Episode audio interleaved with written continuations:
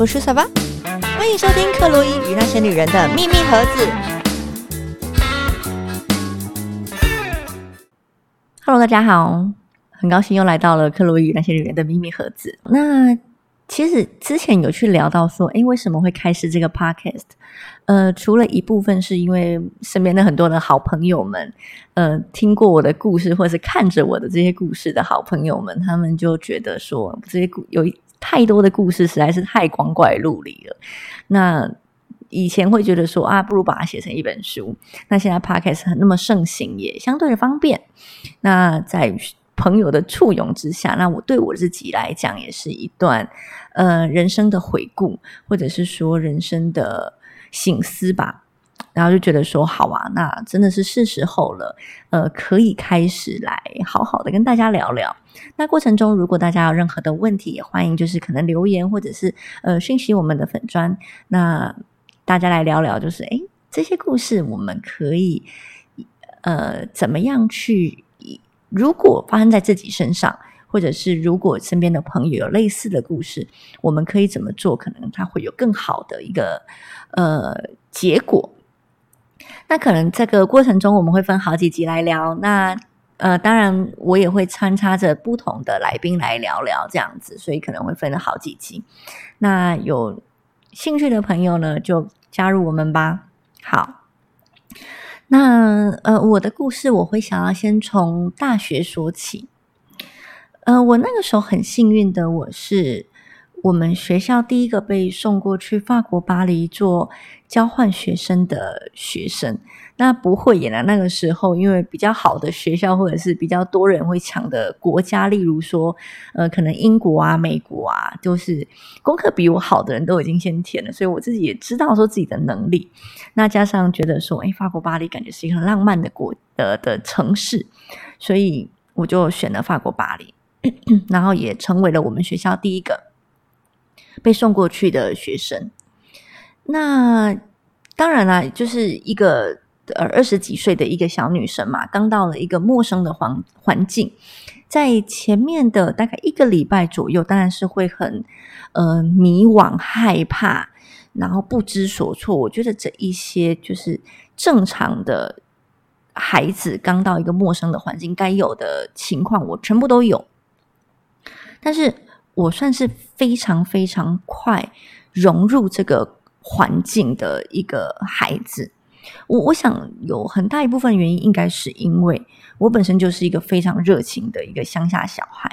那到了巴黎这个这个浪漫之都，它不它不对我而言，巴黎它不仅仅是只有浪漫，它更多的是呃人们的法国人的热情，以及他们的那种。很愿意分享的那种性格，在在我的心中，法国人是这样子的性格，就是很愿意分享，然后很也许很不切实际、很浪漫，但是算是很热情的一个民族，拉丁民族。对，所以，呃，我大概才一个礼拜左右，我对于法国巴黎，我就已经完全爱上了这个城市。那也跟许多的就是小留学生一样，小女留学生一样，我很快的在大概第。一个月吧，还第二个月，我就交了 我那我人生中的第一个男朋友。那当然，他也是一个外国人，这样子。那他跟我一样，算是一个交换学生。为什么我讲算是？因为他其实严格来讲，他的国籍是呃法国，他的父亲是法国人。但是呢，因为他的爸爸跟妈妈是在德国，呃。生下他的，对，因为不是交往，对，他们在德国生下他，所以，呃，应该说他的血统是法国的血统，国籍也是法国的国籍，但是他是在德国长大的一个法国人，所以他的性格有有好像很浪漫的一面，但是也有更多的是很实际的那一面，这样子。那关于他的事情，我们可以未来再再聊这样子。所以呃，很快的我就交了男朋友，那也很融入当地的环境。但是呃，我刚才有讲，有前面有聊到嘛，就是为什么会选巴黎？因为好的学校、好的国家已经被挑走，所以呃，严格来讲，我不算是一个很会读书才被送去国外的学生，比较像是呃我自己去算好我可能可以落点的，我可以落点的一个学校或者是一个城市，所以我才选上的。那我觉得真正要算起来，我不，呃，如果真的我们今天的呃制度是更严谨的话，我不应该是被送出去的那一个。为什么？因为我的英文在那个时候其实并不好。所以，呃，在课程的当，我那时候的一个波兰的同学，他跟我讲说，他其实第一季完全听不懂我在讲什么，因为我就是把完全是中文的文法去翻译成英文。那好显示我的话很多，好显我非常爱讲话，所以我就抓着同学就是一直拼命的猛讲这样子。那老师上课，反正我就是多听嘛。那刚好可能我自己本身在语言上面是有一点天分的，所以我很快我就可以蛮理解同学们、老师们在讲什么。即使我可能在考试的成绩并不是这么好，但是呃，在听跟说上面我已经相当的融入了。那可能另外一部分是很感谢那个时候男朋友，就是我刚才讲到的这个呃法国的德嗯法国裔的德国男朋友，因为他相当的严格在要求我语言这一块。我印象很深刻，就是那时候我每一次只要我可能那一句的文法讲不对，然后他就会跟我讲，Chloe，你这句文法讲错了，这句文法应该是怎么样怎么样怎么样，麻烦你讲十次。所以我觉得很像一个小学生，在他面前就把这句话讲了十次这样子。那当然一部分是，呃，他其实很对于语言这件事情，他非常的有洁癖。因为你想，一个人他可能是在多语言的环境下长大，所以，呃，他在于语言上面，他会觉得这件事情不是一个很难的事情，因为他天生他从小就就在这样子的环境里面长大。但但是呢，他对于语言会变得很挑剔，他会对于每一个句的应该组成的方式，他会很严格。那也因此，他每次在听我讲话的时候，他就会跟我讲说：“哎，你这句不对，你这句的用词不对，你这句的文法不对，等等等这样子。”好，那嗯，我大概在第一季的时候，我就算是蛮融入当地的生活了。那。有趣的地方是什么？就是因为那时候我本来要签约的房，因为我在前面一刚开始我是找不到我的住屋的，因为租租屋的，因为一个留学生嘛，一个外国人，你真的要跟人家租房子，其实并在那个当那个的时空背景，其实并不是这么好租到房间的。所以我在刚开始的时候，我是找不到住的地方，那就是辗转在路上就 遇到了一个法呃外交官夫人，那就拜托这外交官夫人帮我找我的住所，才终于有一个落脚的的的地方。在我第一个月之后，就到了巴黎第一个月之后，我才找到我第一个租房子的地方。那那个地方呢？它是坐落在一个最高级的一个区地区，在第十六区。那如果对呃第十六区对巴黎没有呃了解的朋友，你可以把它想象成，它可能是在我可能住在可能东区附近，或者是呃信义区，或者是你可以想象是我可能呃离一零啊，对，你可以想象成我离一零一超级近。我住的地方我离一零一超级近，为什么？因为其实我的窗户是看得到法国巴黎，哎，不，sorry，我的窗户是看得到铁塔的。我的窗户是看得到铁塔的，就是很斜、很斜、很斜的一个角度，是看得到一点点的铁塔的一个部分，这样子。那可能大家就觉得说，哇，好像很浪漫这样子。其实一点也不。其 实你知道，我我在看那个那个艾米丽的艾米丽在巴黎的时候，我会觉得很多的的片段都会觉得很。也不是说很，应该说很夸张，或者是为了戏剧上，所以他必须要怎么样的夸张这样子。例如，其实艾米丽她也是住在女佣房，那我其实也是住在女佣房。可是真实的女佣房是什么？真实的女佣房就是，呃，不可能像她的房间这么大，因为她就只是女佣子一个休息的地方嘛。好，那我的女佣房是长成怎么样？就是呃，有。嗯，一张很小的单人床。为什么我要强调很小？因为严格来讲，它很像是，嗯，我们去探探病的时候旁边那种床。然后可能上面有铺呃弹簧床，大概就是那个大小，然后有弹簧床，所以它不是一个真正 size 的一个单人床这样子。然后旁边有一个也是迷你版的个人的书桌，然后在一个非常小的 IKEA 的衣橱，然后在一个很像那种呃我们去卖场的那一种小型的呃更衣室改装着的改装成的一个淋浴间，然后在一个非常非常小的一个洗脸盆。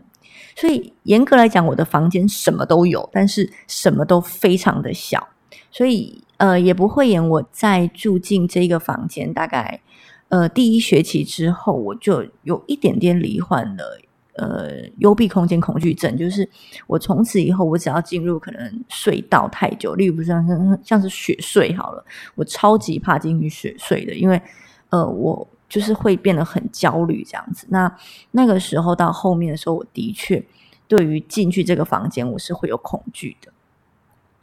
好，那呃，何谓女佣房？就是跟主人房是分开的嘛。主人有电梯，有很大的房间，但是女佣就是要穿过主人的一个大厅，然后到了后面的时候，就穿过大厅，然后穿过垃圾场，然后到后面有一个。就是那种旋转的，又会有点摇晃的一个露天的的楼梯，然后爬爬爬爬爬爬八层楼，然后才会到你自己的房间。那我刚才没有讲到厕所，对不对？为什么？因为大家是共用厕所。那它厕所比较像是茅厕，它就是一个呃小便斗，就像我们那种我们讲日式的 toilet 这样子，就是一个洞。可是又不是像台湾的那么的漂亮，那么完整，因为它毕竟已经很老旧了，所以真的就是一个洞这样子。所以我的第一个住屋就是在这个地方。那可能有会有会有些人会问说：“哎，不是外交官帮你找的吗？为什么会这么小？”因为第一是呃，他觉得安全最重要。因为在遇到他之前，我本来要去签约的房子是在呃。郊区，也就是不是在小巴黎内，是在大巴黎内，在在大巴黎呃的附近这样子。那在那个地方本来就大巴黎来讲，呃，有一些地方治安是比较不好的。然后他那时候听到他说：“千羽，你不要，因为你那你那一个你那一区上礼拜才发生凶杀案这样子，所以 我就觉得那实在太恐怖了。而且对于一个你知道才刚第一次离开家那么远的一个小留学生而言。”你跟我讲说上礼拜发生凶杀案，我们是完全没有概念什么叫做发生凶杀，因为我们没有看过这件事情。我只知道说好，我必须要安安全全的回台湾，所以我就跟他说，那他他就他也觉得说安全是最重要的。那再另外一件事情就是，我跟他讲的预算其实是很低的。我记得那时候我跟他讲，我一个房间，呃，我希望可以落在三百欧到四百欧。你要知道，我的同学们大概都是五百欧到六百欧，但是我就觉得说，我不想要花太多钱在住的上面，所以我就跟他讲说，看看可不可以住三百欧到四百欧的房间就好了。那那时候我的汇率是一比四十，所以四十一十六大概是一个万一个月要一万六这样子。那可能有些人会觉得说，在台湾已经可以住很好，但是你要想，那是在巴黎好吗？对，那在巴黎可以吧？所以，呃，即使是这么小的一个女佣房，它的要价也是不菲的。那更何况是艾米丽，好吗？那个房间，我我出估起码都要七八百欧以上。对，好，那就就住进女佣房了。那你说不幸吗？我当然，它不是一个很舒适的环境但是也很幸运的是，因为我住在一个这么高档的地方，我可以看到最嗯。最纯种嘛，就是最应该是说最比较真实的巴黎人的样子啦。就是呃，我的邻居啊，或者是在我的这个地铁站附近出没的人，可能都是一些打扮上面相对时髦的的人。那那时候我甚至有帮我的房东，就是当他的 babysitter 几天。那他他是有支付薪水的，他是有支付薪水给我的。然后他就帮他带他的小朋友去上学，那也可以看到巴黎呃当地的小朋友，就是幼稚园的小朋友他们怎么上课的。说到这个其实蛮有趣的，我们的我们的幼稚园小朋友现在怎么上课？应该就是妈妈带着去幼稚园嘛，对不对？那他们当然也是妈妈带着去，不然就是像我这样子的小保姆带他过去。那我们可能就是呃台北或者是高雄啊、台中有有捷运的城市的小朋友可能会搭捷运。那没有捷运的，可能搭公车，或者是爸爸妈妈骑机车，或者是开车。那你要知道，其实，在巴黎啊，他们很多的路是石板路，所以呃，脚踏车或者是机车，脚踏车还算多了，因为他们有一些脚踏车友善的地方，但是机车是比较少的。我不知道是因为石板路的关系，还是因为他们的税金等等之类，所以机车跟相较于台湾是比较少的。那汽车在巴黎，我觉得也不是这么常见，因为第一是，呃，人口很多吧，然后再就是他们的交通，就是呃，公共交通工具其实也是蛮发达的。即使 就是虽然说他们的地铁常常在罢工了，但是其实我觉得呃，交通工具上面来讲算是方便的。那我的房东他们怎么带小朋友去上课？就是小朋友留滑板车。就是滑板车去上课这样子，因为刚好学校可能也很近，所以家长就是散步，然后小朋友在旁边溜滑板车。所以我觉得这是比较有趣。就我好像在台湾很少看到小朋友是溜滑板车去上课的。所以那时候我当然我陪他去上课的时候，他就在我旁边一直溜滑板这样。不过也不用担心，因为小朋友嘛，他滑板车也不会溜到快到哪里去，所以我我的脚程基本上是还跟得到的。然后去到学校，可能就要先跟呃学校老师讲。讲清楚，就是我是他的保姆，所以下课之后只有我可以去来接他。如果是其他的人，他们学校老师就不会放心。所以这件事情是我觉得蛮安全的。我不知道台湾现在是什么样的情况，应该也是类似啊。因为毕竟呃，现在治安不像不像过去，所以我觉得法国这边是做的还不错。不知道台湾是不是，应该也是相对的。好，那他们可能上课的内容也是看起来蛮欢乐的，就看他们也会吃吃点心啊，然后也会唱歌什么的。对，那就下课我就去接他回家。那回家的路上，他他也会跟我分享他上课懂的情况，只是因为我我的法文其实并不好，所以他只能够就是拼拼凑凑用简单的法文跟简单的英文跟我跟我对话。那我也会就是呃准备一些小点心啊什么的呃。就是他的父母会告诉我讲说，哎，我们可以准备什么东西给他吃。好，那就是我在巴黎的日子大概就是上课，然后谈恋爱，然后就是偶尔带呃，就是我的房东还有一个台湾妈妈的小朋友去上课。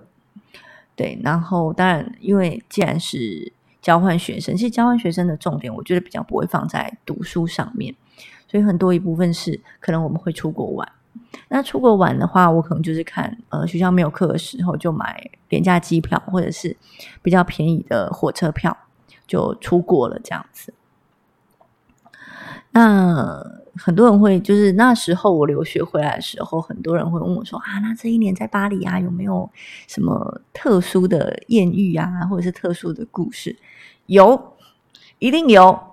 那因为时间的关系呢，我们就留在下一次好好的聊，就是在巴黎的艳遇跟一些在国外比较特殊的故事。好，那今天呢，我们就聊到这里，我们下周见，拜拜。